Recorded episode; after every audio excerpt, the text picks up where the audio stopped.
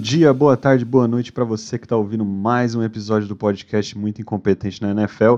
E finalmente, Thiago, finalmente os episódios de draft, os episódios sobre a classe de novatos que está prestes a entrar na liga. Tudo bem, Thiago? Animado? Tudo bom, Lucas. Você sabe o quanto eu gosto dessa parada, né? É, draft para mim, às vezes é mais. Meu time tá meia boca faz uns anos aí, te falar. Então, assim, o draft é. Quando seu time tá, tá indo mal, o draft é mais divertido que a temporada, né? Porque a temporada é aquela desilusão e o draft é a esperança toda, né? É, molecada nova vindo. Então, é, o nosso grupo de amigos, a gente gosta muito de, de fazer scouting, né? De, de ver jogador. Então, acho legal a gente começar esse processo. Vai ser interessante falar como, como, como eu gosto de assistir tape, como, como, como fazer a avaliação é, as coisas que você tem que levar em conta e tal. Então, empolgado para olhar essa classe aí que tem bastante talento em algumas posições aí, né? Sobretudo no, no, no ataque esse ano. É isso aí. É, é legal para quem tá com o time na merda, mas é legal também, mesmo se seu time foi bem, né? Então, por exemplo, torcedor do Philadelphia Eagles, que acabou de vir de uma ótima temporada, tem uma décima escolha no geral, né, Thiago? Então tem a chance aí de pegar um prospect top 10 num time já recheado de talento. Então, mesmo se seu time foi bem, essa época de draft é, é muito interessante aí. É, realmente, eu acho que desde que a gente criou esse podcast, eu, eu já imaginava o dia que a gente chegasse nos episódios de draft. Demorou um pouco, né? Teve, teve que esperar um tempo passar, mas finalmente estamos aí com, com o primeiro de uma série de episódios aí sobre essa classe do draft é, dentro dessa off-season aí para a temporada 2023, né? É, é, é, sacanagem o Eagles draftar 10, né? Não deviam deixar isso aí, não devia poder. Mas o, o GM lá é um monstro, né? O cara montou um puta time enquanto ao mesmo tempo acumulou picks, né? E até hoje tava vendo um, um comentarista meio setorista do, do Eagles falando. E os caras lá, basicamente, estão torcendo muito para que caia o, um quarterback. Assim, o, é, tem, tem quatro quarterbacks que são projetados para ser draftado mais ou menos cedo nesse ano. Mas se o quarto deles sobrar para esse pique do Eagles, o, que tem o pique 10, quem drafta em, em 11 é o Titans, que dizem que está bem atrás de um, de, um, de um quarterback. Significa que o Eagles poderia vender esse pique para alguém que quiser pular na frente do Titans para pegar esse quarto quarterback, né? Então, é, o Eagles está numa posição muito confortável, porque se, se cair um cara muito talentoso para eles, eles podem pegar.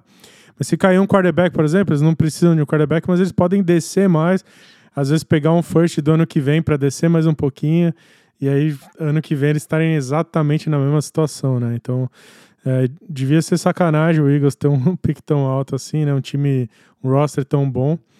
É, mas é, mesmo para os times é, bons da liga, o, o, draft é bem importante, né? Porque é, quando seu time é ruim, você precisa de jogador em um monte de posição, mas quando seu time é bom, você não precisa, é, você não tem tanto buraco assim no seu roster, né? Então dá para você no draft focar bastante e ir bem direto ao ponto e, e cobrir o que você está precisando, né? Você olha qual que é o seu maior buraco assim no, é, no, no, seu roster e, e drafta no, no first round, né? no primeiro, na primeira rodada, na segunda, né? E é, é, um misto muito interessante também de coisas que você. É, impacto que você precisa ter no seu elenco logo na temporada que está por vir, né, no caso temporada 2023, ou se a gente for atrás né, e reviver o Super Bowl e, e, o que Chiefs e Eagles fizeram em anos anteriores no draft, foi justamente preparar o futuro da franquia. Né? Então os dois times pegaram um quarterback, Mahomes e Jalen Hurts, enquanto tinham outros caras como titulares colocaram eles no banco para aprender, para se preparar para a liga. E ano passado foram os, os, dois melhores times da liga, chegaram no Super Bowl, dominaram a temporada toda, justamente com um planejamento que veio através do draft, né? Um, um quarterback que não ia gerar impacto na primeira temporada, mas que dois, três, quatro anos depois colocaram os dois times na, na frente. Agora, sobre o Eagles picar em, na décima posição, é o que a gente fala, né, Thiago? Muito incompetente na NFL. E no caso do Eagles, exclusivamente do Eagles aqui, muito competente lá em Filadélfia para eles chegarem nessa posição. É, esse ano é bem interessante porque a gente tem dois times que fizeram uma ótima temporada. O Eagles chegou no Super Bowl e vai draftar 10 porque, porque tinha um pique trocado, né? E o Seattle Seahawks vai draftar 5, né?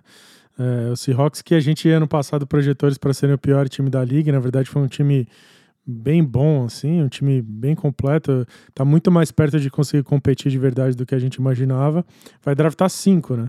Agora, quando o seu roster é bom, você pode fazer duas coisas, né? Você pode se dar o luxo de fazer algumas coisas, porque a verdade é que esse, esses rooks, esses moleques que estão chegando na liga agora, é, é até injusto você esperar que eles cheguem e já produzam logo de cara, né? O ideal é que você entendesse que eles são, são meninos, estão chegando super jovens, tem muito a evoluir para crescer na liga e, e, virar bons jogadores. Então, assim, quando você tem um roster muito bom, você pode se dar o luxo de pegar um jogador que não necessariamente está pronto e desenvolver ele aos poucos para quando, quando ele estiver pronto para realmente assumir, ele assumir. E outra coisa que você, que você pode fazer, um luxo que você pode se dar também, é de pegar os jogadores de, de uma posição qualquer que caiu, né? Então, quando você tem muito talento no seu roster, é, você pode fazer o que é, americano chama de Best Player Available, né? O BPA, o famoso BPA. Então, assim, tanto faz a posição, né? Então, ao invés de focar, ah, eu preciso de um cornerback, eu quero um edge, eu quero um wide receiver, você pega o melhor jogador, o valor melhor que caiu lá por um motivo qualquer que, que tenha caído para você. Esse tipo de, de jogador muito talentoso que cai, é, quando você pega um jogador desse e ele dá certo, isso te dá uma recompensa que dura anos, né? O próprio Seahawks mesmo pegou o DK Metcalf, que foi caindo, caindo, caindo, caindo. O time que vai lá, arrisca e pega o jogador e o jogador dá certo, o custo disso é tão baixo que o, que o benefício disso dura anos, né? Então, é, os times bons da liga é, têm a tendência de fazer isso, né? Às vezes pegar um jogador muito talentoso que acaba caindo, porque um time pior, às vezes, tem medo de pegar, ter, é, fazer um, um pique arriscado, né? Então, a dinâmica do draft é talvez tão interessante quanto o draft em si, né? Assim, as decisões que os times vão tomando, ver o direcionamento que, que, que, os times estão tomando, né? E esse ano acho que vai ter muito, muito trade no dia do draft. Vai ser, um, vai ser uma. O dia do draft vai ser muito divertido, o, o, sobretudo o primeiro dia, né? É, e o draft da NFL é super relevante, né? Porque se você for olhar os principais times da liga, os campeões mais recentes em muitos casos vocês vão vai ver times que ou draftaram muito bem num geral assim, então estão sempre acertando as escolhas, ou times que fizeram um pique que ninguém entendeu e se pagou muito. Kansas City Chiefs talvez seja o melhor exemplo desses, né? É, e é muito mais raro você ver casos como foi o Los Angeles Rams, que de certa forma até ignoraram o draft e se sagraram campeões, né? Ou até um Tampa Bay Buccaneers, por exemplo, que conseguiu trazer o Tom Brady para ser campeão, mas tinha muita peça ali que foi via draft do Tampa Bay Buccaneers, né? Então é um momento crucial assim para os times da liga, né, Thiago? E a gente vai para um, uma classe que é bem diferente do que a gente estava acostumado a ver, eu acho, esse ano, né? É, e, e inclusive assim, você tem, do, você tem vários tipos de exemplos diferentes de como certos times usam o draft para se posicionar para ganhar um Super Bowl. Então, citou esse Tampa Bay. Esse Tampa Bay ah, foi, foi acertando assim, eles acertavam um baita jogador por ano, todo ano, por alguns anos seguidos. E aí, no final desse ciclo todo, né, depois de 4, 5 anos, os caras tinham uma baita defesa. O Broncos fez isso também, aquele Broncos que, que ganhou o Super Bowl fez a mesma coisa. Os caras é, foram. Cada ano eles pegavam no forte um cara de defesa muito forte, assim, começando pelo Von Miller, e aí eles foram pegando um cara por ano, um cara por ano. E aí, quando a defesa estava prontinha, os caras trouxeram o Peyton Manning e ganharam o Super Bowl. O Tampa Bay fez isso com o Tom Brady. O... Agora, você tem certos anos também, uma coisa que é possível é você ter um ano muito surreal, em que você acerta cinco, seis titulares em uma classe só. O Seahawks fez. O Seahawks do Legion of Boom lá, aquela defesa absurda, uma das melhores da liga que eles montaram. Eles tiveram um ano tão absurdo que eles acertaram cinco, seis starters assim de, de cara naquele ano isso te posiciona de um jeito absurdo. E, o Seahawks meio que fez isso de novo ano passado, né? Eles conseguiram left tackle, right tackle, dois cornerbacks e tal, um running back starter. Ou seja, é muita coisa. Quando você acerta tanto assim em uma classe só, o seu time dá um salto muito grande, né? Você sobe de degrau, né?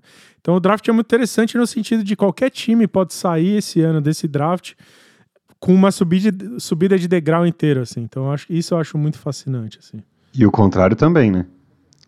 Times podem sair do draft muito pior para a temporada do que, do que se imaginava, né? Então, É, você pega, por exemplo, o New Orleans Saints, né? A gente comentou no, no preview da temporada passada o quanto a gente achou esquisito que eles estavam. Eles não estavam entendendo o lugar que eles estavam, assim, o, a quantidade de talento que o roster deles tinha. E eles tomaram certas decisões, agora eles trocaram esse, esse pick 10 do Eagles justamente vendo, vendo do Saints, né? Então, assim, times que avaliam errado o, o lugar que eles estão, assim, no draft podem. É, enfim sacrificar assim três, quatro anos assim da, da, da franquia por causa de, de más decisões tomadas em época de draft. Então é, é, é um momento muito definidor mesmo assim, é, é muito fascinante assim. E aí a, a, ideia é descobrir quem são os times que tiveram mais sucesso em fazer a avaliação desses jogadores, né? E é mais ou menos isso que a gente vai tentar fazer aqui nos próximos episódios, que é tentar avaliar os, os jogadores que estão no college e descobrir como é que eles vão traduzir para a NFL, né? E até no caso do Saints, que você deu exemplo antes da gente ir finalmente para os jogadores, né? Mas o Saints ele não fez uma avaliação errada do jogador em si. Na época eles subiram para pegar o Chris Olave, que é um puta de um, de um, recebedor e provavelmente vai ser um, baita de um recebedor por anos na liga. A avaliação do jogador estava correta. O problema é, é, o que você falou, né? A avaliação de qual estágio o time tá foi errada. Então, naquele momento, não era a hora de subir, ceder uma escolha de primeira rodada para pegar o Crisolave. Na verdade, era um momento de você rechear seu time, porque faltava talento em Nova Orleans. Eles não interpretaram dessa forma, demoraram para descobrir. Em quarterback, inclusive, né? É, em quarterback, inclusive, né? Para você subir e pegar um wide receiver, por exemplo, você tem que meio que ser a peça que tá faltando pro seu time, sabe, ir pra cara do gol. E não era bem assim com o Saints, né? Então, arriscar tudo isso por um wide receiver, por melhor que ele seja, e eu era um, o Chris Olave era o meu segundo wide receiver do ano passado, eu, era, eu gostava muito, muito dele e, vai ser um grande jogador, mas é, tá aí o Saints é, cambaleando de novo. Né? É isso aí. Mas vamos, vamos então falar agora de jogadores que vão para o draft de 2023, começando pela classe de quarterbacks.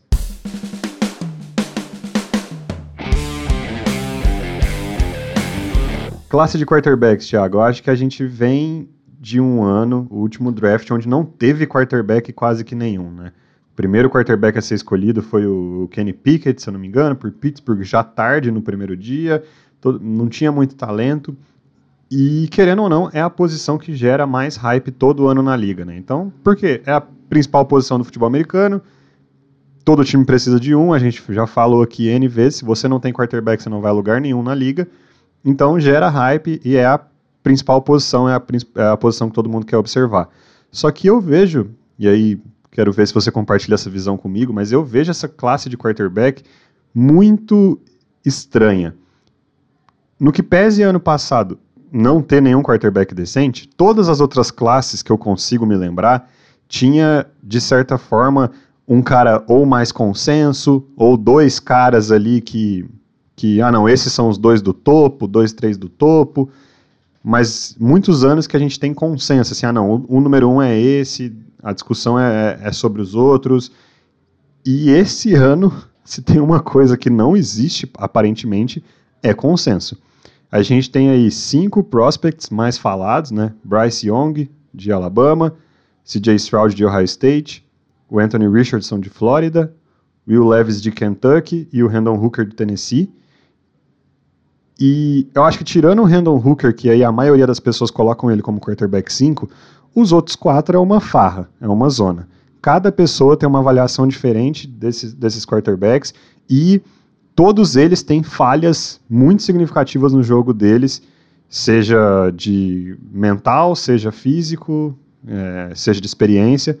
Então, eu vejo essa classe de quarterback como um negócio muito peculiar, assim, muito diferente do que eu tô acostumado. Ano passado foi esquisito por não ter quarterback, pela ausência de quarterbacks, mas o que eu, o que eu tô vendo esse ano, assim, assim, decisão de quem que é o melhor cara, para mim é, é, uma novidade, assim, também, é um negócio muito diferente. É, a, a, classe do ano passado foi, foi uma das piores, talvez tenha sido a pior classe de quarterback da, que, que eu já vi, assim, porque é, não só praticamente ninguém vai dar certo, e eu, eu sou eu sou cético em relação ao Kenny Pickett em Pittsburgh, eu acho que ele não vai virar um bom jogador. Mas foi uma classe bem fraca, né? Assim, tanto, tanto que a NFL concordou e os, os prospects saíram muito depois do que eram projetados até, e eles já não eram projetados é, muito alto, né? Então, assim, eu acho que esse ano mudou bastante. Eu acho que a classe desse ano é muito boa. Eu acho que tem bastante talento aí.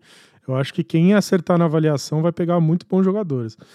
É importante a gente começar por quarterback. A gente escolheu começar a nossa conversa por quarterbacks, porque o primeiro pick desse, desse draft vai ser um quarterback, né? Assim, é, o Carolina Panthers pulou, comprou o first overall pick do Chicago Bears, né? Subiu justamente para draftar um quarterback e agora eles estão tentando descobrir qual é o melhor desses caras para pegar. É, eu acho que essa classe.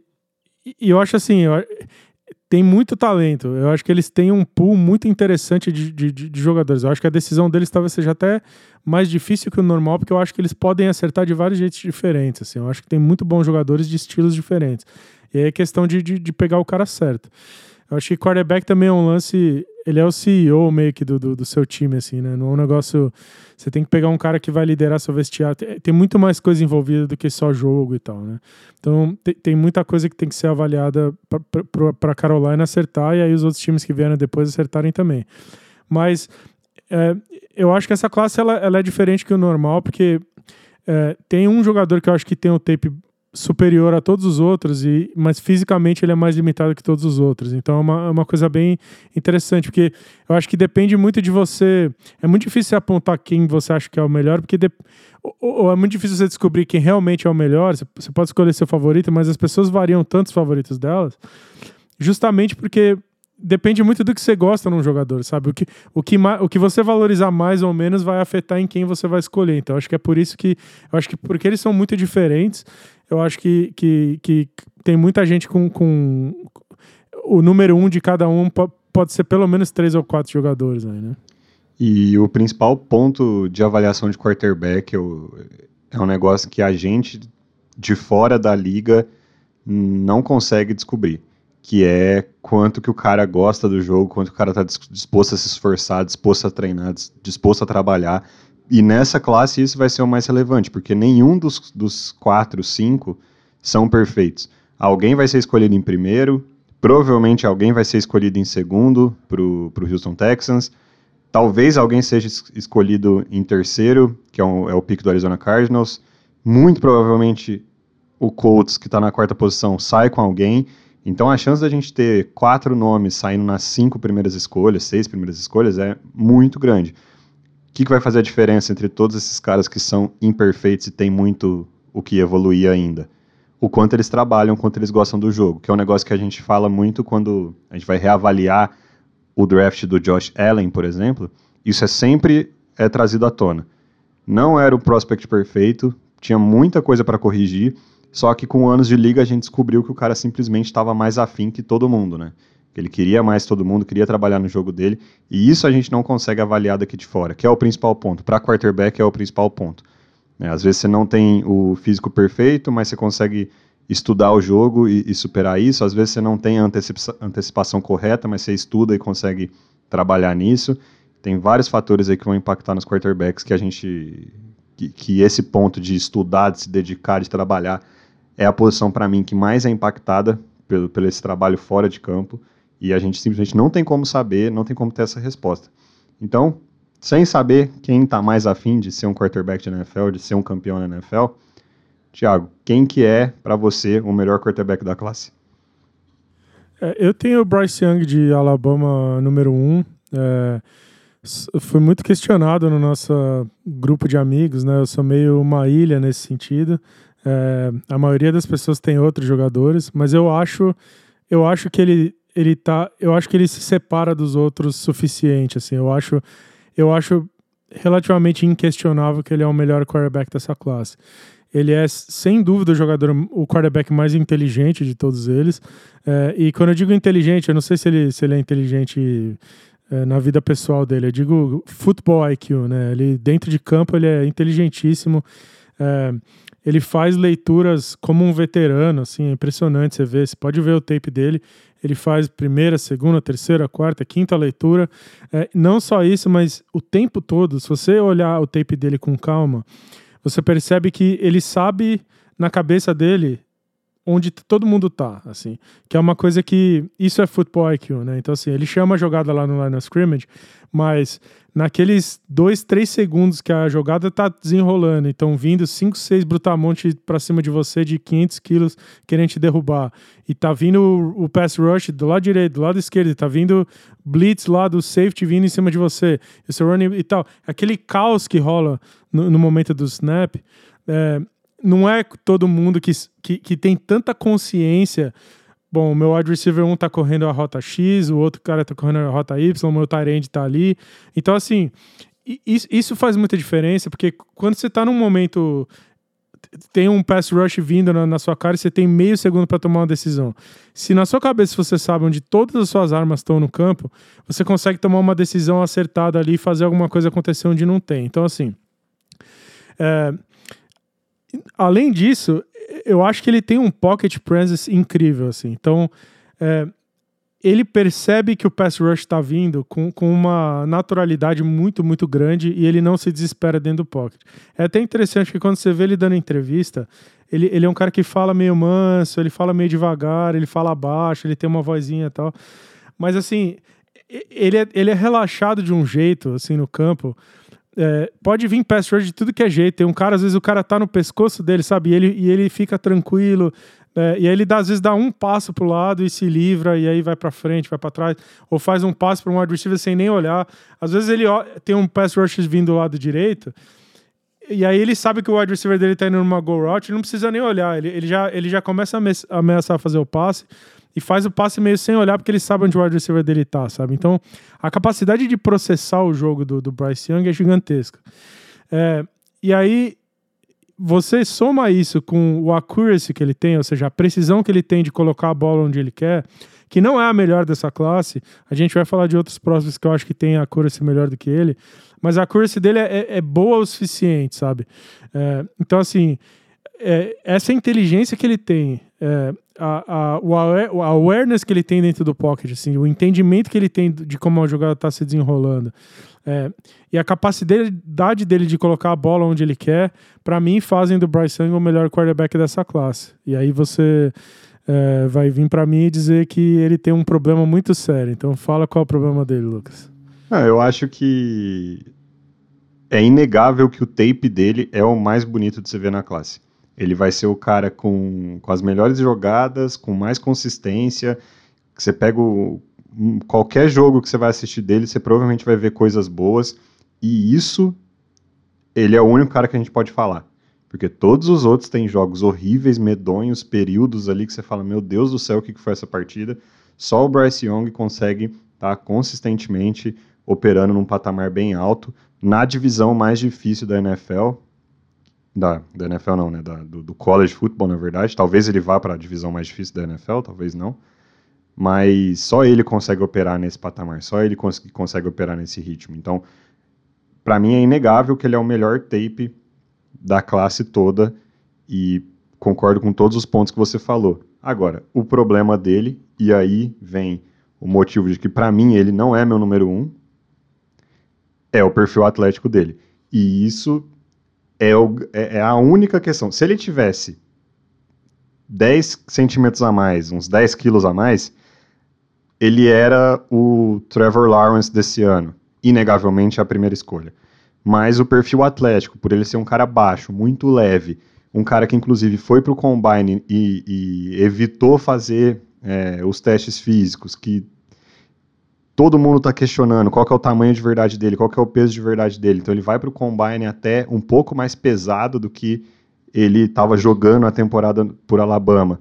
Mas ninguém sabe, porra, passou dois meses comendo sorvete até o, até o combine, como que tá isso? Será que ele consegue jogar nesse peso? Será que é massa muscular ou, ou é gordura só para pesar na balança? Enfim. É um cara que você olha e pelo perfil atlético você fala, talvez ele tenha uma carreira muito curta na NFL por causa do perfil atlético dele. E quando você está colocando uma primeira escolha, uma segunda escolha, uma escolha tão alta no cara que é para ser seu, seu quarterback por anos e liderar sua franquia por anos, esse é um ponto que deixa todo mundo assustado, inclusive esse que vos fala. Só que ele consegue compensar isso com uma habilidade de improvisar, Thiago, que eu acho que é até um ponto que você não tocou exatamente. É uma habilidade de improvisar dentro de campo que é absurda. Então, às vezes ele está numa posição que ele vai ser triturado por um, por um defensive lineman, mas ele consegue sair e fazer um passe fora de plataforma, sem os pés plantados, um negócio meio Patrick Mahomes ali, dadas as devidas proporções, que salva ele e faz com que ele não tome tanta porrada assim, né? É, eu, eu concordo totalmente com você, Lucas. A, a, a questão do, do, improviso dele é um negócio surreal, assim. É, é, ele sempre acha um jeito maluco de fazer a, a jogada continuar, assim. É, é muito impressionante. É, ele não é exatamente um scrambler, né? Então, assim, ele não é aquele jogador tipo Patrick Mahomes ou tipo vários outros da liga hoje, né? Em que é, quando o pass rush está vindo, ele sai do pocket, se movimenta e vai pro lado. Ele não é exatamente um scrambler, ele não. Ele até usa as pernas dele de vez em quando para conseguir um first down e tudo, mas ele certamente não é um running quarterback, né? Mas. É, como um Kyler Murray, o Lamar Jackson, assim por diante. Mas. É, essa capacidade de improviso dele é, é, impressionante, assim, mas eu acho que é, é, ele improvisa muito alinhado com, com o que eu falei de, de saber saber a jogada inteira. Ele não só sabe todos os alinhamentos do, do, do, do time dele, então todos os wide receivers, running back, tarend, eles sabem onde todo mundo tá no campo, que rota cada um tá correndo, mas ele também entende a defesa adversária de um jeito é, muito completo, assim, e isso permite para ele improvisar. Então, quando ele tá em uma situação de, de perigo, assim, problema, é, a capacidade dele de, de, improvisar, de achar um jeito de, de, de criar uma jogada é é, é, é, realmente muito impressionante. Essa, essa é uma das coisas mais legais do jogo dele. Agora, a questão do, do Bryce Young basicamente é: você é confortável ou não com o tamanho dele, porque você tem duas questões, né? Você tem altura e peso. É, a altura dele tem a altura do Kyler Murray, que é muito, muito baixo para um quarterback, para ser draftado first overall. É, mas aí você vê uma foto dos dois juntos, por exemplo, o Kyler Murray é consideravelmente mais, mais, mais troncudo, assim. Ele é, dá pra você ver que ele é bastante mais forte, né? Então, o, o Bryce Young, ele tem acho que mais de 10 quilos a menos do, do que o Kyler Murray, né? Então, assim, nunca na história um cara tão pequeno quanto o Bryce Young foi draftado first overall e, e na verdade, nunca ninguém tão pequeno deu certo na NFL. Mas é, eu vou te dizer assim, eu, eu, às vezes é meio ingrato, mas eu, eu gosto de tentar achar um, uma, um jogador ou atual ou do passado, assim, mas um jogador da NFL que, que eu acho similar, né? É o Pro Comparison que chama, né? E a minha comparação do Bryce Young é o Drew Brees, assim, eu, eu, eu tô nisso desde o início, eu não, eu não vejo motivo para mudar essa opinião, assim, para mim o potencial dele, se ele não se machucar e tudo mais na NFL, se ele crescer um pouco, quando ele tomar lá as vitaminas especiais lá que tem lá no vestiário da NFL e tal, quando ele crescer, ele pegar um pouco mais de massa atlética e tal, eu acho que o teto dele é ser um Drew Brees, assim, em termos de inteligência, de colocar a bola onde quer e tal. É, então, eu pessoalmente sou confortável com esse tamanho que ele tem, então eu pegaria ele tranquilamente first overall se eu fosse Carolina. Agora, se você acha que esse tamanho dele vai causar ele a, a, não ter uma carreira longa na NFL, que ele vai se machucar, ele vai tomar porrada e vai quebrar, é, daí, é, daí tem outros caras muito mais fortes atleticamente nessa classe que dá para dá para Carolina pensar. Eu só espero que o time que escolha ele dê para ele logo de início uma linha ofensiva decente para ele ter um pouco de tempo para se adaptar à velocidade da liga. Porque se ele chegar num time com uma linha ofensiva peneira, é capaz ele não sobreviver à primeira temporada. Se ele sobreviver, se ele conseguir, porque a sobrevivência na NFL ela vai um pouco do seu time, né?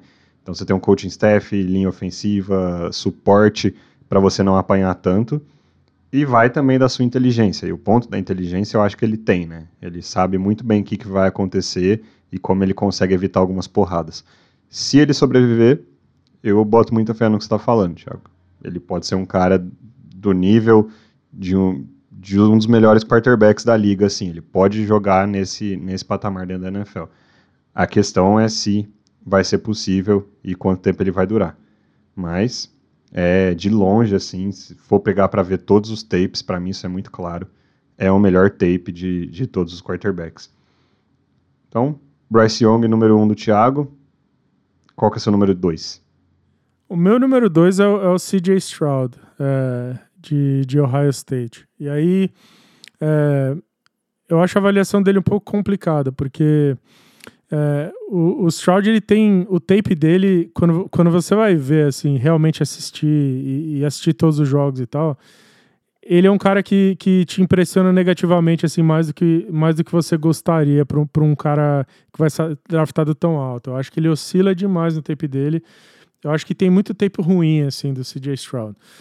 A questão do CJ, a maior do CJ Stroud para mim é que ele tem o melhor tape de qualquer jogador em um jogo só assim ele tem é, o santo graal do tape, assim. Tipo, se você for pegar e falar, ok, qual que é o melhor jogo de qualquer jogador, qualquer um desses quarterbacks, um jogo único, assim, qualquer um fez, certamente é o, o CJ Stroud. No jogo mais importante da carreira dele, contra esse time de Georgia que, que ganhou o National Championship dois anos seguidos, é, na semifinal do college, né? Ele fez um jogo simplesmente absurdo, assim. Ele fez o jogo perfeito. E aí, a questão do CJ Stroud é assim: o último jogo do cara no college, o jogo mais importante da carreira, o último jogo dele foi simplesmente o melhor jogo. Ele foi incrível e é, ele foi a versão dele que você sonha que ele seja um dia, sabe? Ele fez tudo que você espera que ele faça. Esse jogo é absolutamente mágica, né? É, então, assim, quando você assiste esse jogo, você fala, putz, a, a questão do CJ Stroud é assim, é isso que ele vai ser, tipo, eu, eu, vou entender que esse último jogo, o jogo mais importante, e o último jogo da carreira dele no college, foi o melhor jogo dele, foi o jogo perfeito, ele fez tudo que você espera que ele faça. Ele foi meio que scrambler, que é uma coisa que ele não faz no tape dele. Ele, ele fica super paradão lá no pocket, e nesse jogo ele se movimentou para burro e fez isso extremamente bem. Mas aí a avaliação que você tem que fazer do CJ Stroud é, já que é o último jogo dele, é isso quer dizer que ele chegou nisso agora e, e aqui é o momento, esse é o momento em que ele está e a gente está pegando isso e a gente vai desenvolver isso para ele crescer mais. Ou é um ou é um, uma, um jogo isolado assim é uma exceção digamos assim. Porque em nenhum momento você vê algo do mesmo nível que esse último jogo contra a Georgia no, no resto do tape dele. Mas o fato de ser o último jogo quer dizer, você tem que se perguntar: será que ele foi evoluindo e ele chegou lá? E quando ele chegou no jogo mais importante dele, ele, ele cresceu? E aí, obviamente, ele crescer no jogo mais importante da carreira dele é um troço que é bem importante para você também. Mas. É... Então, o CJ Stroud, assim, ele mostrou nesse jogo de Georgia que ele tem um potencial absurdo. Porque se ele jogar essa bola na NFL, ele deveria ser o, o first overall pick, na frente do Bryce Young, inclusive. Agora, será que isso foi um outlier, né? Será que isso foi uma exceção? É, será que ele vai oscilar demais na NFL? É, será que ele vai poder. Será que você pode usar ele na NFL como scrambler? Porque ele se movimentou demais no pocket nesse jogo e muito bem. Que é uma coisa que as pessoas estão pedindo para ele fazer. A carreira inteira dele no college ele não fez. Ele, ele foi um pocket passer muito, muito paradão lá. Então, assim.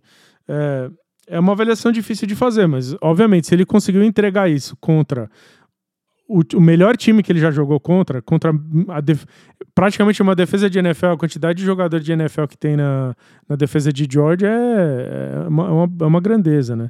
Então, assim, é, o talento dele tá lá, mas será que ele vai chegar na NFL e entregar tudo isso? Eu, eu acho uma avaliação relativamente difícil. É, ele é um, ele é um cara muito difícil de avaliar e, e para mim é muito difícil separar ele do Bryce Young, assim, né? Porque tem coisas que eu gosto muito mais no CJ Stroud e, e coisas que eu gosto muito mais no Bryce Young. Então, essa inconsistência do CJ Stroud é o, o, fim do mundo, assim, né? Você não sabe qual quarterback você vai ter, cada jogo dele que você abre para assistir, você não sabe o que você vai ver. É um negócio absurdo.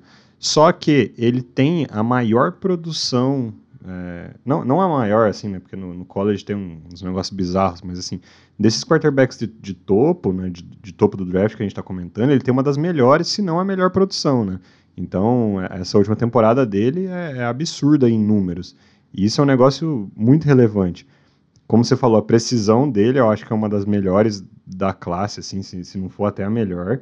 Só que sob pressão ele não é consistente, ele vai fazer uns passes que você te deixa meu, com a boca no, no pé, assim, você fica caralho, que passe absurdo. E de repente ele vai fazer um negócio nojento. Então ele toma umas decisões esquisitas. E, esse, e foi até legal que você comentou assim sobre essa questão dele no pocket, né? Porque tem uma crítica que eu vejo muito nele é que às vezes ele decide sair do pocket sem necessidade. E às vezes quando ele precisa sair do pocket ele não sai. Então assim, ele, ele não, não toma uma decisão ali muito saudável às vezes. Só que se você tiver memória curta e, e, achar que ele é o cara desse jogo contra, contra a Geórgia, cara, não tem o que discutir. É um jogo absurdo, assim, tá papo de um dos melhores jogos, dada a grandeza ainda por cima daquele jogo, a dificuldade do time do outro lado. É um dos melhores jogos de qualquer prospect quarterback que você vai assistir. É um negócio bizarro. Agora, uma coisa que eu acho que joga contra ele no tape que, e que o Bryce Young vai ter muito a favor é o, é o que está em volta dele no time. O Bryce Young ele vem de um time de Alabama que, que essa, nessa última temporada é, é, o pior time de Alabama em anos, né? Faz sei lá quantos anos que a gente não viu um time tão ruim de Alabama assim, tudo dando errado e ele meio que tendo que consertar tudo quase que sozinho. Do outro lado, é, cê, não, é, não é difícil você ouvir a seguinte frase: Fui assistir o tape do CJ Stroud e saí apaixonado pelos corpo, pelo corpo de recebedores de Ohio State. Ano passado ele, ele jogou com o quê, Thiago? Quatro, quatro recebedores de, de NFL, né? Chris Olave e Garrett Wilson, que já estão na NFL, JSN, que vai para a NFL esse ano, e Marvin Harrison Jr., que vai para a NFL ano que vem. Então, foi isso que ele operou ano passado. Esse ano, Marvin Harrison Jr. foi um absurdo. Então você sai, você sai de lá falando, caralho. Beleza, o quarterback é legal, mas o que, que é esse corpo de recebedores? O que, que é esse time em volta dele? Então, fica até difícil um pouco, porque eu acho que, eu acho que nenhum jogador da história do college jogou com tanto talento em volta em termos de wide receiver. Isso é, é insano, né? Quatro first rounders, é, basicamente. Então, assim, de um ano para o outro saiu gente e, e, continuou. Parece que o corpo até melhorou de certa forma, o corpo de recebedores. É, é muito, muito, muito, muito talento. Mas assim, não é, é, é difícil de fazer a avaliação, mas ao mesmo tempo não é culpa dele que os caras são bons e a gente tem um lado positivo disso que foi que a gente conseguiu assistir ele usando wide receivers de NFL já, né? Porque às vezes é, esse, esse é mais ou menos o nível de talento. E na verdade, assim, eu acho que não tem nenhum time na NFL que tenha uma quantidade tão grande de talento quanto ele teve no Ohio State, para ser bem sincero. O Chris Olave com o Garrett Wilson no mesmo time, é, os, o Jackson Smith e Jigba que a gente vai falar no episódio de wide receiver desse ano jogando no slot. É, o Marvin Harrison Jr. ano que vem talvez seja um top um pick de top 5, né? Assim, um, um jogador extraordinário. É, então, a gente viu ele usando esse tipo de talento. Mas, por exemplo, isso permite que a gente consiga avaliar certas coisas que às vezes não é possível. É, eu concordo com você que é, a precisão dele é a melhor dessa classe, assim, ou pelo menos desse, desses caras aí do topo. É, no seguinte sentido, eu, eu, acho que, eu acho que o Bryce Young tem bastante accuracy e eu acho que o até o Anthony Richardson, de certa forma, tem também. É, o Randall Hooker tem também, mas assim, é, o que me chama atenção no, no CJ Stroud é o ball placement dele, assim, não é não é só o accuracy, mas é então não é só a bola chegar redonda, assim, chegar onde tem que chegar, mas a variedade de localizações que ele consegue colocar essa bola. Então, é, não basta. Porque assim, o cara fazer um passe e, a, e, ela cair no peito bonitinho do wide receiver, isso é accuracy. Mas assim, o ball placement dele, se, se o wide receiver tiver marcado, ele tem que colocar a bola perto do pé do wide receiver, que é só ali que o cara consegue fazer o catch, é ali que ele coloca, sabe? O ball placement dele, se, se a bola tem que chegar antes do wide receiver, se tem que chegar na frente do wide receiver, atrás, é, o over the shoulder, se tem que ser mais baixa, mais alta. A colocação da bola, assim, a localização que ele, que ele tem nos passes dele é muito impressionante.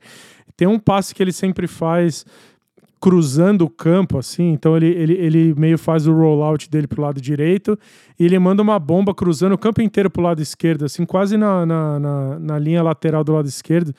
O Marvin Harrison tem milhões de catches desse jeito, o Garrett Wilson também.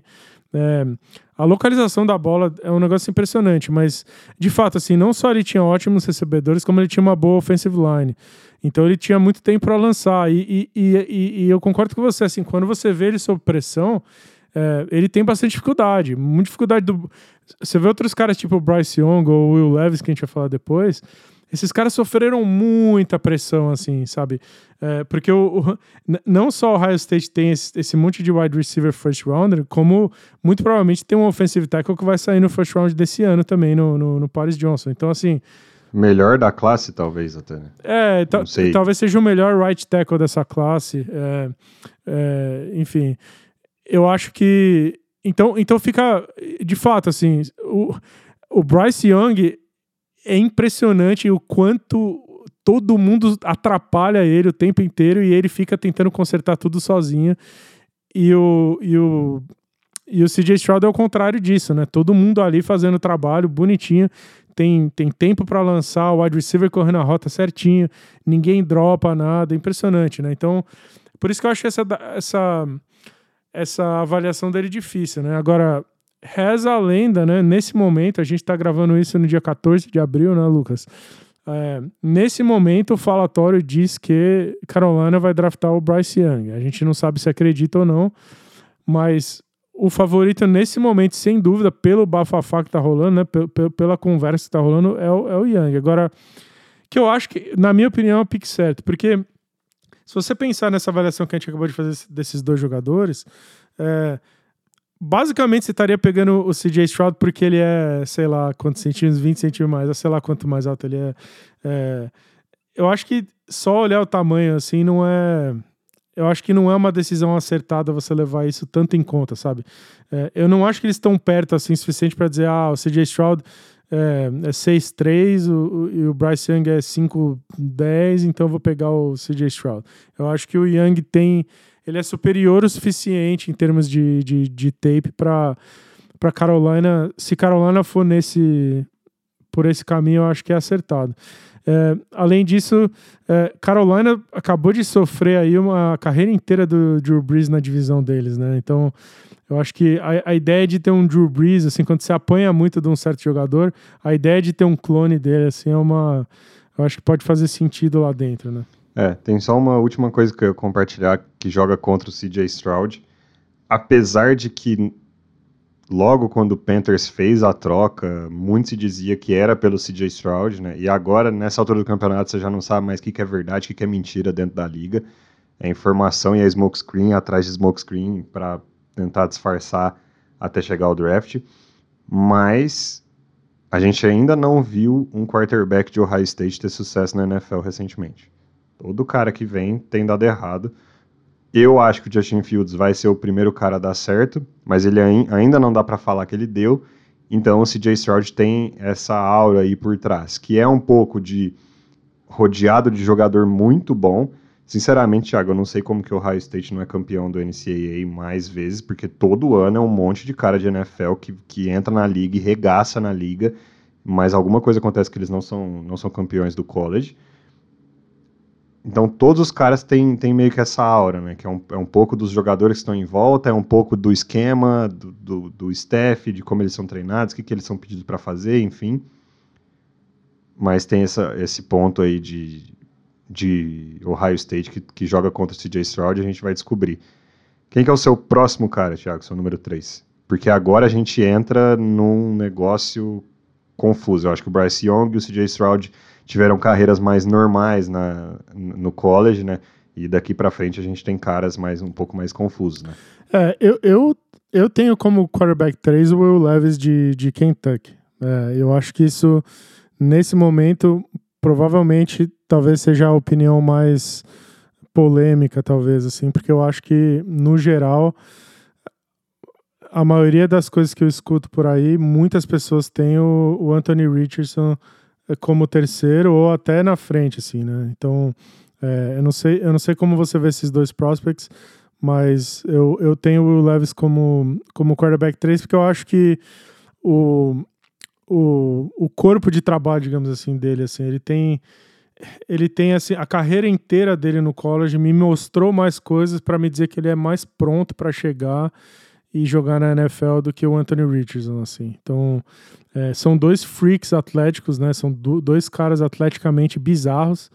É, mas eu, eu acho que o Levis ele chega mais pronto. Ele me mostrou é, características de um quarterback de NFL, assim, com mais clareza para mim do que o Anthony Richardson. Então eu tenho o Levis como 3 e o Richardson como 4.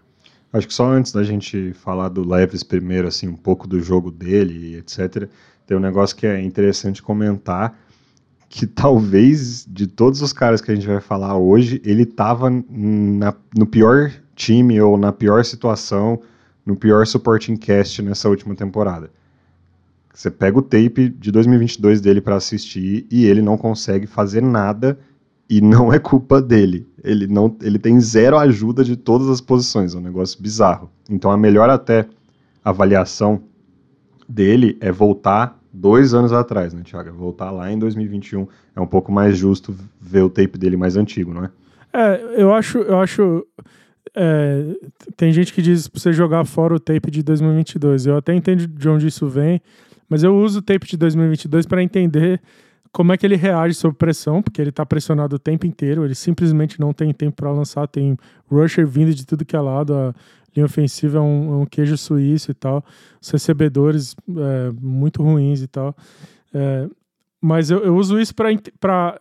Eu achei interessante ver 2022, porque você vê ele usando a, a questão atlética dele, né? Todo, todo o poderio físico dele para tentar escapar disso, né? Então você vê ele como scrambler, usando as pernas, saindo do pocket, se movimentando e tal. É, para você ver o quanto o cara é um tanque, quanto ele se movimenta, assim, o quanto ele. Eu acho que ele, por exemplo, se você pegar o, o CJ Stroud e o, e o Levis, Pô, eu, eu, adoraria que o CJ Stroud se movesse no pocket do jeito que o, que o Levis se, se, é, se, se move, por exemplo. É, mas se você for olhar o tape de, um, de dois anos atrás do, do Will Levis, você, você consegue ver mais um, um quarterback, é, digamos assim, protótipo de NFL mesmo, assim. E eu acho eu acho ele um jogador muito interessante, assim. Eu, a, a minha comparação, assim, em termos de estilo de jogo, é o Justin Herbert de, do, do Chargers. E, e, assim, comparação desse tipo é sacanagem com o cara, né? Assim, o, o Herbert já deu certo e, e, é um baita jogador na. Eu não tô dizendo que ele vai ser o Justin Herbert, mas assim, a maneira com a qual ele se move no pocket, é, como ele sai do pocket, como ele tenta fazer os passes e, e a capacidade, o braço que ele tem, assim, para fazer uma bomba em quase que qualquer ângulo que ele tá, assim, sabe? E, e, e fazer o passe com a accuracy longo e tudo mais é, me, me, me faz achar que ele é o quarterback 3 dessa classe.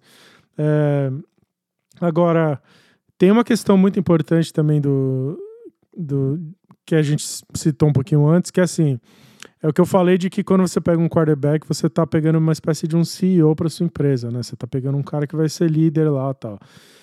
É, a gente escuta cada vez mais que, que os caras na NFL estão meio preocupados com essa questão dele, assim. É, ele, ele, ele tá querendo. Eu não sei se ele tá querendo se mostrar demais e tal, mas sabe?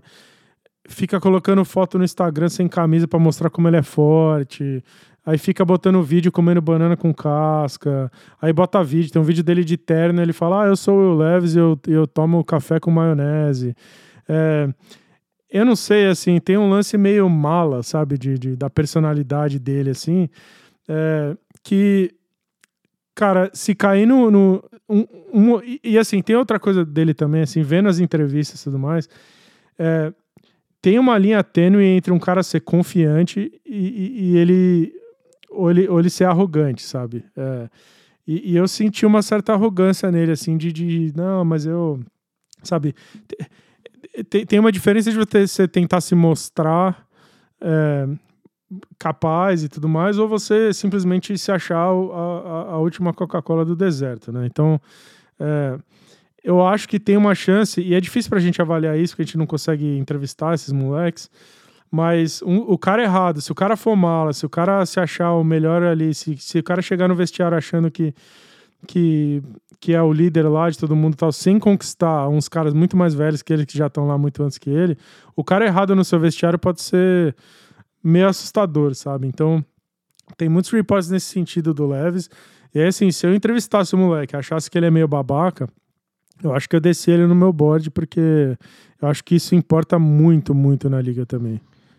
É, o The Draft Network, eles até escrevem na avaliação deles do, do Will Levis, eles falam ele pode ser o próximo Josh Allen ou Justin Herbert, né, que são as, as comparações mais, mais recentes com ele. Simplesmente um touro com um braço fantástico que pode ser um líder nato e ser um, um, franchise quarterback de muito sucesso na liga por muitos anos, assim. Só que ele também pode ser o próximo Carson Wentz, que é um touro que tem um braço animal, mas a cabeça no lugar errado não desenvolveu o jogo. O pessoal cita até o Jake Locker aqui, que ele pode ser o próximo Carson Wentz ou o Jake Locker, né? Mas o Jake Locker é até, é até foda de falar, porque é um cara que não virou absolutamente nada na, na liga, né?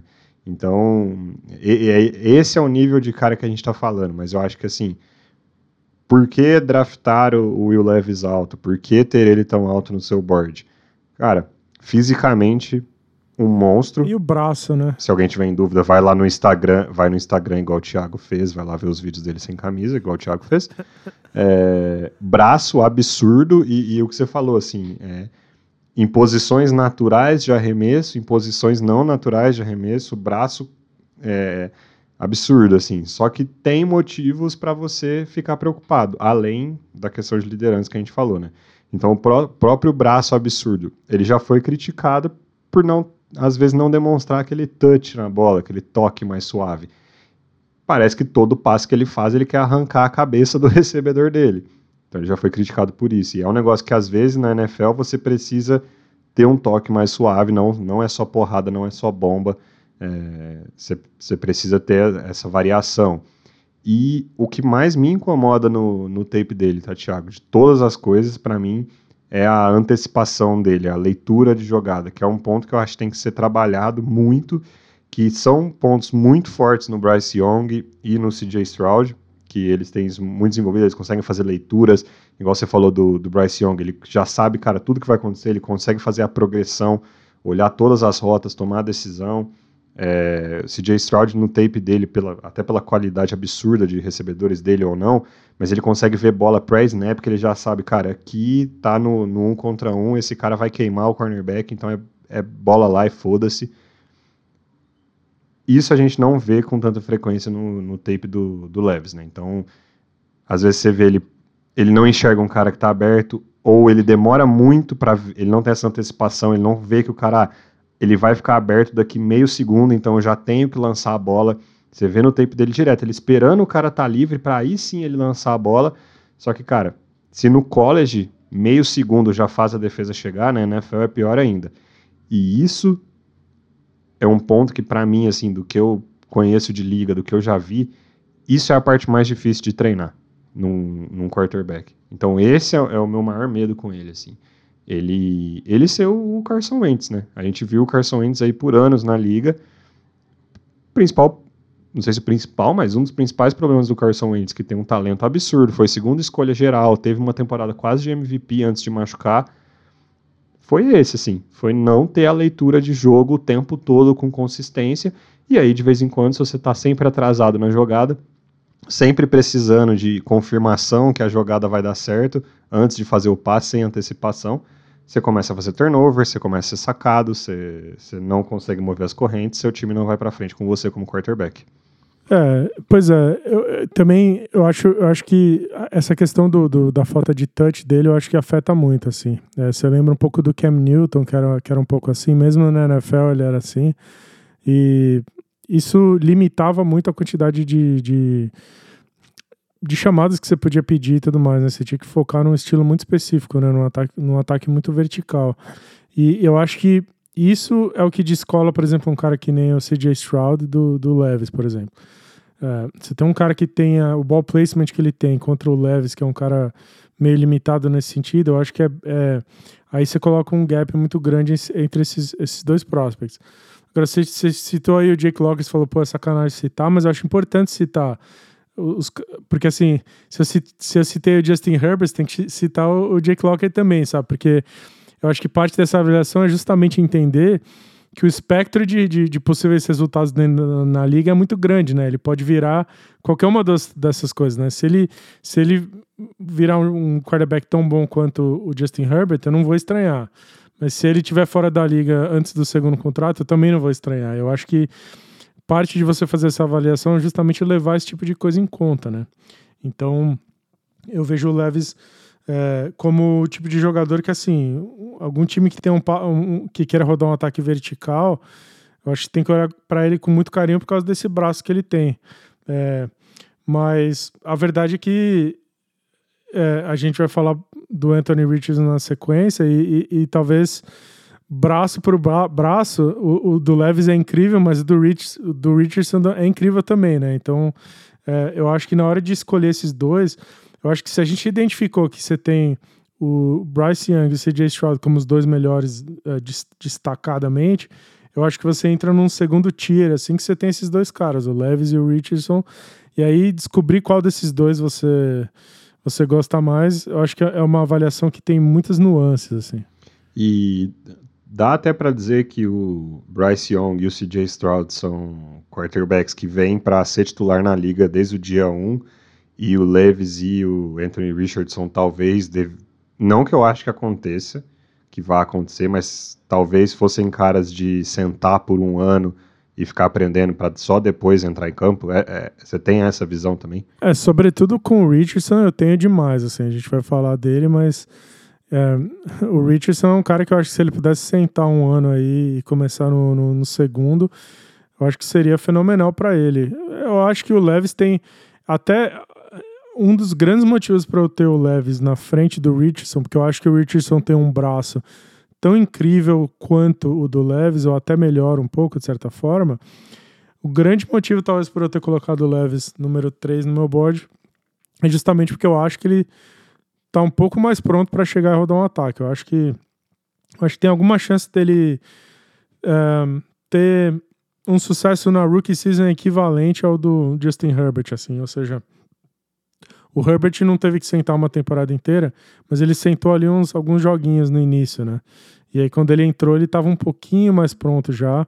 E teve um nível de sucesso relativamente alto logo de cara, é, porque o braço dele era incrível, obviamente, muito de cara, assim.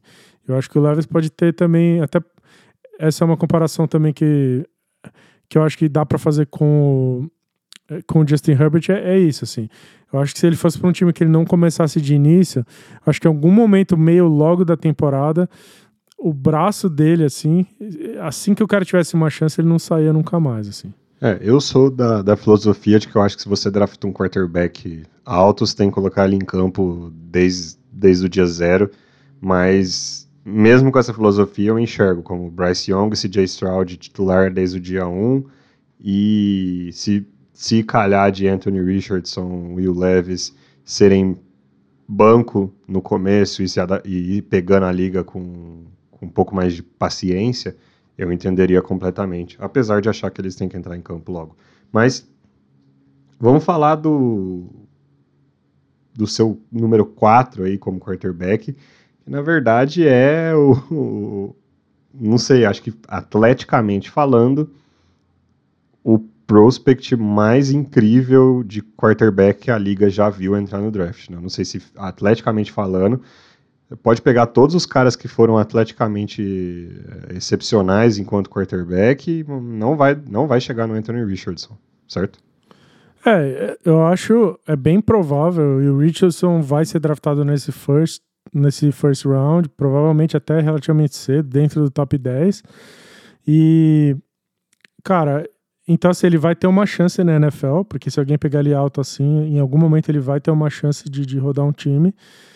Ele talvez seja o quarterback mais atlético da história da NFL inteira, assim. É um negócio... A gente nunca viu nada igual, assim. Ele fisicamente, ele é... É difícil até de explicar o quanto incrível ele é, assim. Ele...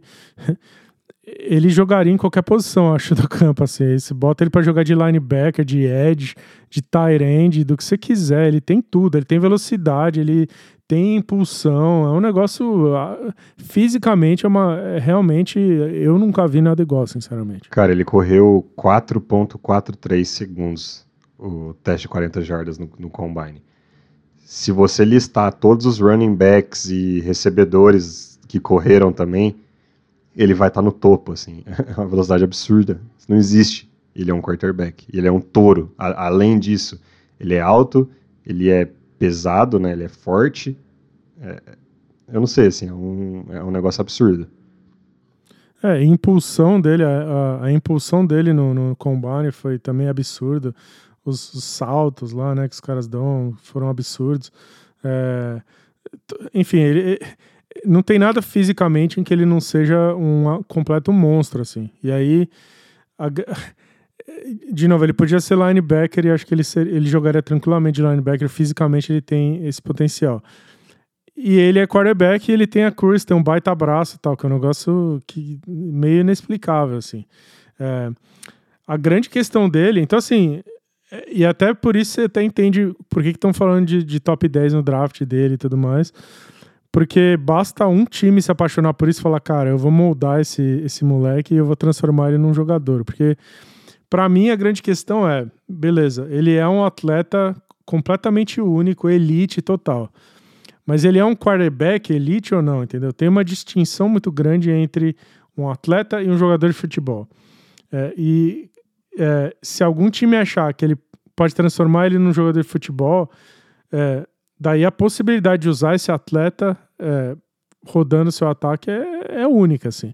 É, ele, ele é os, os, os, três primeiros caras dessa classe tem o, o Bryce Young tem um braço aceitável, assim. Ele não tem um baita braço, mas ele tem um braço satisfatório. É um lance meio Drew Brees mesmo. É, o Stroud é, tem um braço bem. Considerando a cruz que ele tem, ele tem um braço bem legal, deu pra ver no combine e tal. E aí o Levis e o Richardson tem, tem, tem um braço absurdo, mas nenhum desses outros três consegue resolver as coisas com as pernas, né? Nenhum desses caras é um corredor de fato, né? É, você tem o Leves, eu acho que é o cara que se movimenta melhor, e até o Young ele se movimenta bem, mas ele é muito pequeno, então ele, ele tem que tomar muito cuidado para tomar pancada, né? E o CJ Stroud já falei que ele é meio paradão. O Anthony Richardson, ele é esse freak todo, mas assim, como corredor, ele se equipara muito mais a um Lamar Jackson da vida do que do que é, só um scrambler normal, né? Então você vê o Will Levis, ele é um scrambler do jeito que o que o Justin Herbert faz o scramble dele, né? O, o Richardson, não só ele tem um braço absurdo, talvez o melhor braço dessa classe, ou um A e um B, assim, com o Will Levis, mas ele também é um corredor, né? Ele com as pernas, ele é imparável, assim, né? E aí você citou o, o a corrida dele de, de 40 jardas, né? Que foi, foi um número incrível. É, mas você vê no tape de, de, de Flórida, assim, é, ele, ele correndo com a bola, ele, assim, ele não é o Lamar Jackson porque o Lamar é menor do que ele, então ele é mais leve, então ele é mais veloz. Até o Lamar Jackson correu mais rápido, o Michael Vick correu mais rápido também.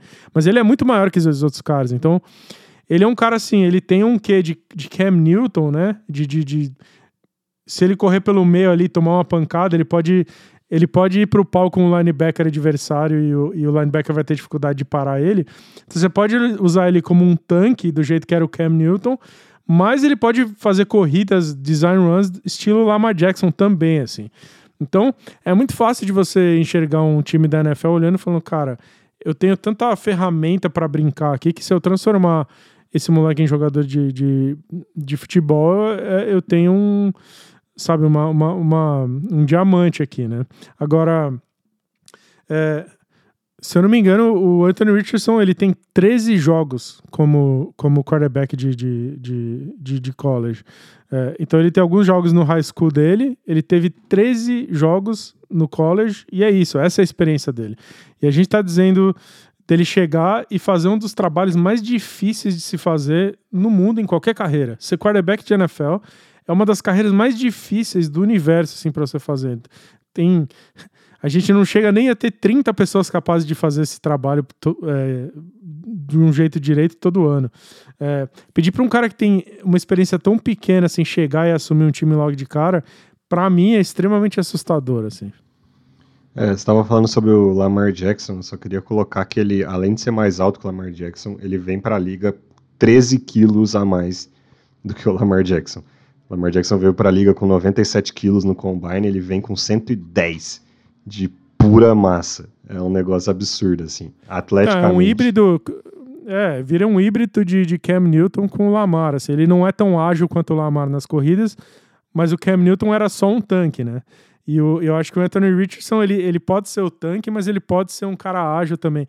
Ou seja, você tem duas categorias, né? Você tem o Cam Newton ou, ou Josh Allen no Buffalo Bills, que são assim, um cara, como corredor, ele é um tanque, mas não pede para ele fazer um design run que ele sai cortando pelo meio e tal. Ele corre ali, toma pancada e ganha jardas, consegue a primeira descida. Em linha reta. E aí você né? tem caras que nem o Lamar ou o Kyler Murray, que são os caras ágeis que saem cortando por aí e tal. Eu acho que o Anthony Richardson pode fazer as duas coisas, que eu acho extremamente empolgante, assim. É, eu acho que ele na mão de um coordenador ofensivo, head coach, staff, criativo, vai ser uma das coisas mais divertidas de se ver na liga. É, porque assim, pensa quão divertido é assistir o Lamar Jackson. Pensa quão divertido é assistir o Jalen Hurts hoje em dia, com todas aquelas, com corrida desenhada, aquela putaria de quarter, quarterback sneak pra caramba, ganhando jarda atrás de jarda.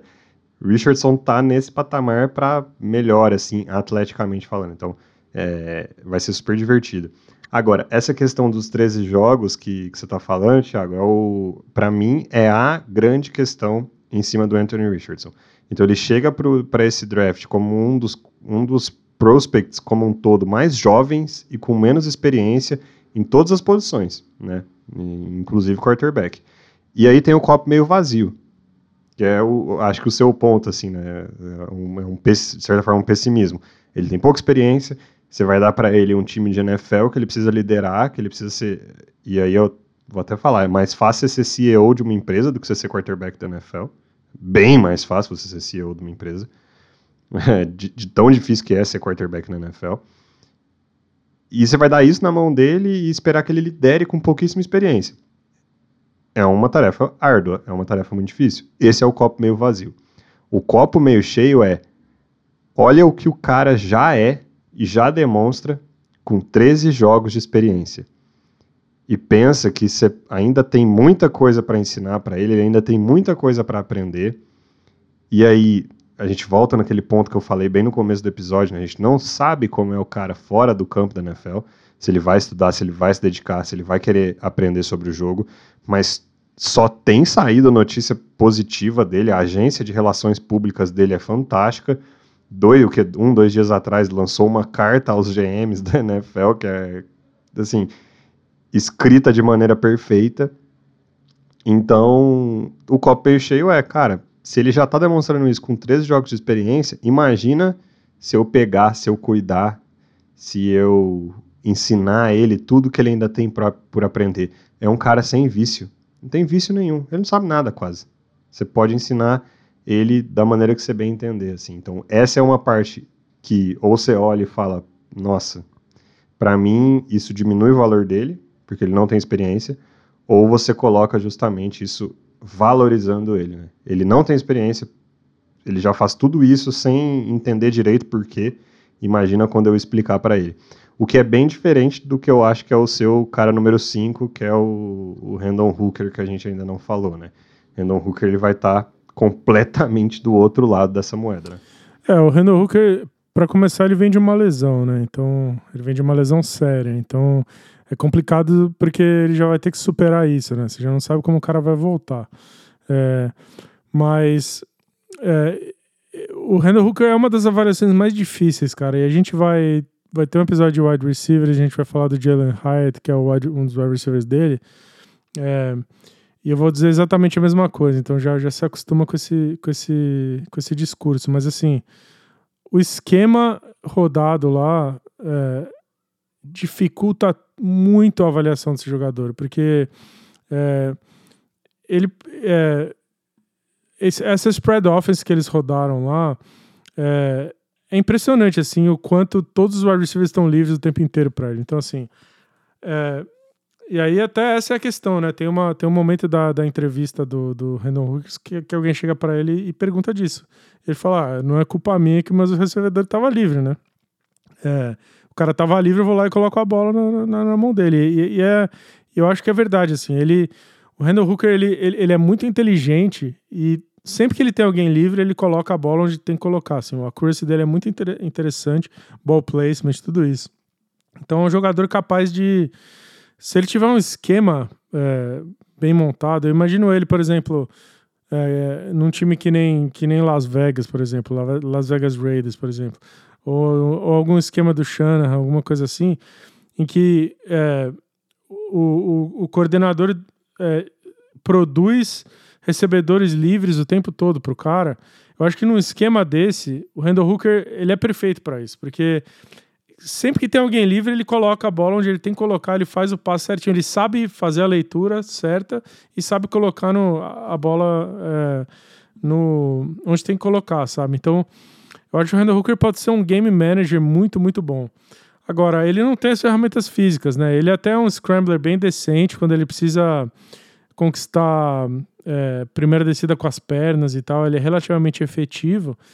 É, mas ele, ele não tem essa. Esses quatro primeiros caras que a gente falou, eles têm tanto talento bruto, assim, sabe? De, de braço, de, de fazer coisas inacreditáveis. Eu acho que. Eu acho que o fã atual da NFL é meio, é meio mimado, assim, porque a gente está exposto a, a, vários talentos surreais, assim, juntos ao mesmo tempo. A gente está vendo o Mahomes, Josh Allen jogando, Justin Herbert fazendo coisas inacreditáveis que há, há 20 anos atrás ninguém conseguia fazer, os caras fazem cinco vezes por jogo, sabe? É, eu acho que a NFL tá nesse momento, assim. Eu acho que o Randall Hooker não, não, simplesmente não tem isso, assim. Ele tem limitações físicas suficientes para me que me, me levam a crer que eu acho que ele só pode ser um game manager na NFL e nada além disso. E ninguém na NFL vai ganhar um Super Bowl com, com um game manager hoje em dia. Então, é, para mim é isso, assim, eu, eu, eu, vejo, eu vejo uma falta atlética muito grande. Eu, é, eu tava fazendo, eu tava comparando cada jogador com, com um profissional, assim, para quem não viu o tape, tem uma base de referência, assim. Então, por exemplo, eu comparei o, o, o Levis com, com o Justin Herbert. O Anthony Richardson, para mim, a, a, comparação dele é o Josh Allen. E aí o Randall Hooker, para mim, é, eu vejo uns caras tipo Ted Bridgewater, sabe? Uma, uma coisa nesse sentido. Então, é, eu acho que ele tá em outra, outro patamar, assim, ele tá num degrau bem mais abaixo. Eu acho que ele só cabe em time que precisa de um game manager para rodar um ataque simples, em que, se, em que você vai, o esquema vai, vai, vai criar recebedores livres o tempo todo, tal. E ele tá lá mais para mais para não atrapalhar do que qualquer outra coisa, sabe? E além desse ataque de Tennessee, que é um negócio muito diferente, que, que dificulta muito a avaliação, além dele estar tá recuperando uma lesão grave de ACL, né? Então, ele tem um outro fator que para mim é quase que um deal breaker, assim, é quase que, que um negócio que diminui muito para mim o valor dele, que é a idade dele. Ele chega na liga com 25 anos nas costas e aí, enfim, Thiago, eu e você, a gente já passou dos 25 anos, né, de idade. Eu acho que com 25 anos, o que você, muito das coisas que você tinha para aprender, você já aprendeu, principalmente no esporte, assim. É, então, pega tudo aquilo que eu falei do, do Anthony Richardson, de cara, ele ainda não tem experiência, isso pode ser um copo meio cheio, um copo meio vazio. É o completo oposto pro Randall Hooker, né? Ele, cara, ele já jogou muito futebol americano. É difícil para mim acreditar que ele ainda tem coisas que dá para você corrigir, que ainda é corrigível alguns pontos no jogo dele. Para mim, ele é o que ele é. Tipo assim, ele é o que ele é em Tennessee, ele, ele não tem muito o espaço para evoluir dentro da NFL. Essa é a minha visão. E aí, só para você ter ideia de, de como é diferente, né? Então, ele vem para a liga com 25 anos. O Levis vem, com, vem para a liga com 23. CJ Stroud e Bryce Young com 21 e o Anthony Richardson com 20 anos. Então, é, o Randall Hooker ele tá muito, muito mais velho do que todos esses caras. Mas para a gente fechar ele, você acha que ele é um quarterback de primeira rodada? Não na sua avaliação necessariamente, porque eu, eu sei que na sua avaliação nem o Anthony Richardson é um, um quarterback de primeira rodada. Mas assim, você acha que a liga vai selecionar o Randall Hooker na primeira rodada? Não, não acho. Eu acho que ele vai sair no, no, segundo dia. Provavelmente ele talvez seja o único quarterback na segunda rodada, mas eu não vejo ele saindo na primeira rodada, não. É, porque eu não, eu não vejo ele sendo um cara que você. Que nem o Anthony Richardson. Eu, eu tenho uma avaliação de fim de first para ele, assim, fim de primeira rodada. É, o motivo disso é assim, fim de primeira rodada é, o cara é meio projeto, eu não sei o que, que ele vai dar, talvez tenha que botar ele no banco por um ano e tudo mais. Então eu pego ele no fim do first. Mas você pegar um quarterback no fim do first round, é, a NFL tem uma regra de, de, quinto ano em que os caras de primeira rodada você tem uma opção de, de, de, de estender o contrato de rookie do jogador por um quinto ano. Então quando você pega um quarterback, você ter esse quinto ano é, num contrato de rookie que é mais barato é bastante valioso. Então, para um cara que nem o Anthony Richardson, por exemplo, eu acho que faz total sentido que nem estamos falando que o Richardson tem 20 anos.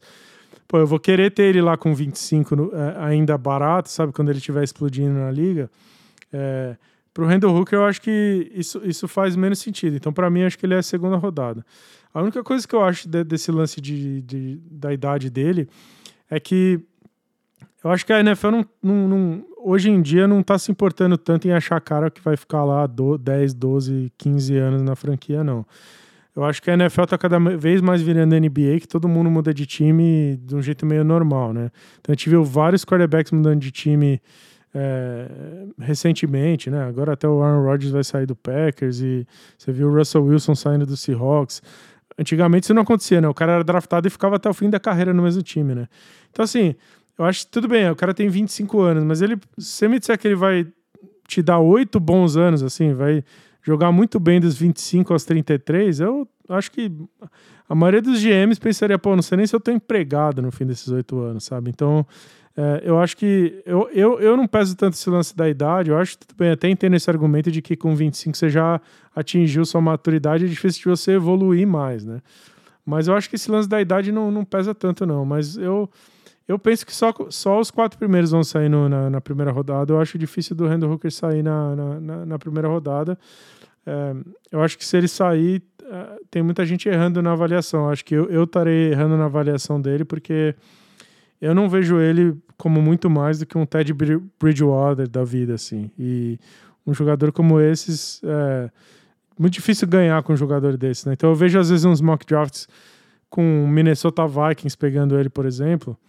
Ah, tipo, vamos pegar aqui um quarterback mediano para substituir o nosso quarterback mediano. Eu não, eu não, eu não acho que faz sentido, sabe? Eu acho que eu vejo o Randall Hooker como, como um, um certo valor mais, mais no segundo dia, mas primeira rodada eu acho um exagero. Boa. Pra gente fechar os quarterbacks, nosso primeiro episódio de, de draft 2023. Tem algum sleeper aí de quarterback, algum cara ali que, que tá fora desse radar de principais jogadores que, que atiça sua curiosidade? Tem algum nome ou não? Lucas, tem um jogador que eu acho interessante que é o que é o, que é o Jake Henner de Fresno State, que foi um cara que no Senior Ball, todo mundo sai do Senior Ball falando, cara, esse cara foi o melhor jogador de qualquer posição do Senior Ball inteiro. Tem muita gente comparando ele com o seu amado Brock Purdy, é, Lucas. É tipo, ele é meio que o Brock Purdy dessa classe, assim. É um cara que é, ele não tem tantas ferramentas atléticas absurdas, mas ele, em termos de competitividade, inteligência do jogo, tal, é, é muito, muito avançado. Então, é, o, o Jake Henner é, é, uma espécie de Brock Purdy dessa classe. É, ele, ele, ele, pelo ponto de vista de accuracy, inteligência, competitividade e tudo mais, ele é o cara. Tem um teste de, de inteligência cognitiva que os caras fazem na NFL que, que muitas franquias levam muito em consideração quando o cara testa muito alto. E o cara que testou mais alto dessa classe inteira foi o Bryce Young, mas o segundo foi o Jake Hanna. Então, é, esse é um cara, esse é um sleeper mais, mais para frente, é, que que eu acho que no, do, do, ponto de vista de inteligência, assim, se cair na situação certa, se um time que nem Miami pegar ele, por exemplo, e, o, e, o, e, e a gente vê o, o, o, Tua machucar de novo e tal, ele pode ser um moleque que entre e, e dê certo. E aí tem o Dorian... Dorian Thompson Robinson, DTR é. de UCLA. Esse é o é. meu sleeper. Mo... É não, manda pau então, explica, não. explica pra nós. Você não vai pegar ele, você não vai pegar ele, ele é o meu sleeper. É, não, mas esse, esse é o meu nome. DTR é o meu nome para Sleeper. Eu acho que, que, se você pegar o episódio inteiro e ver qual que é o sleeper do Thiago e qual que é o sleeper do Lucas, você entende um pouco das nossas avaliações até dos quarterbacks. Né? O Thiago foi no cara mais inteligente e tal. Eu fui no cara mais atlético, mais bruto, mais projeto. E, e, esse é o DTR, assim, o DTR eu, eu, vi uma comparação que eu acho muito legal e, e, e completamente injusta, mas, mas uma comparação muito legal, que chegando no draft, ele é um Jalen Hurts piorado, assim, né? Então ele é um cara que tem muito trabalho a ser feito enquanto, enquanto jogador de futebol, né? Então tem muita coisa ainda que ele pode, pode evoluir, mas, cara, o braço tá lá, o atleticismo tá lá, não no nível do Anthony Richardson, né? Enfim, ninguém vai chegar naquele nível, mas ele é um dos quarterbacks mais atléticos da, da NFL, da, que tá indo para esse draft, né? Só que ele tem que melhorar ainda a, a, precisão do passe dele, ele ainda tem que melhorar a tomada de decisão, ele ainda tem que entender melhor o jogo. Vem de uma boa temporada com o UCLA. Ele é um cara que algum time vai pegar no terceiro dia, provavelmente, nem vai ser no segundo dia, na verdade. Algum time provavelmente vai pegar ele no terceiro dia e pode ser que ele fique ali aprendendo um, dois anos e, e na, na, terceiro ano de liga dele ele tem uma chance, no segundo final de segundo ano de liga ele tem uma chance e pode, pode dar sucesso, assim. Não vejo ele sendo aquele segurador de prancheta, sabe, Thiago? Talvez o Jake Henry é até mais segurador de prancheta, né? Um cara inteligente que fica lá como backup a vida inteira. Não acho que esse é o, é o DTR, não acho que é isso que ele vai fazer. Mas ele é um cara que tem a chance de chegar e, e assumir um posto e, e, e dar certo, assim, depois de muito trabalho. Igual foi com o Jalen Hurts, só que ele está ainda mais distante do que o Jalen Hurts estava quando, quando o Jalen Hurts veio para a liga. Eu acho que ele, ele certamente é o espécimen físico, assim. Fisicamente, alguém vai pegar ele só pelas ferramentas, né? Eu acho que é essa, essa é a grande questão. Né? Exatamente. Né?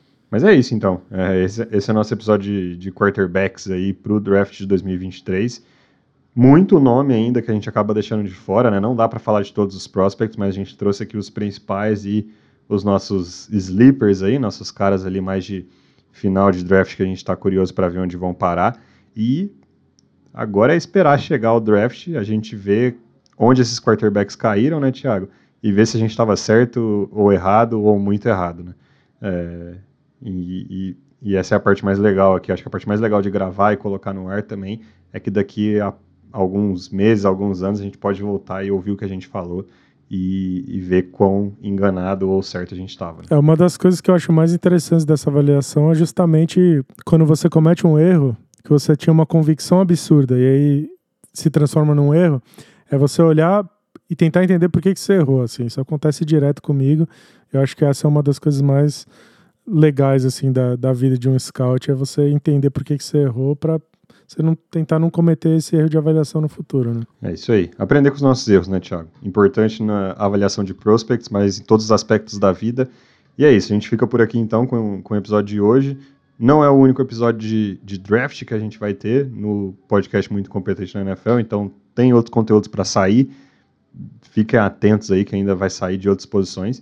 E segue a gente no Twitter e no Instagram no arroba muito incompetente.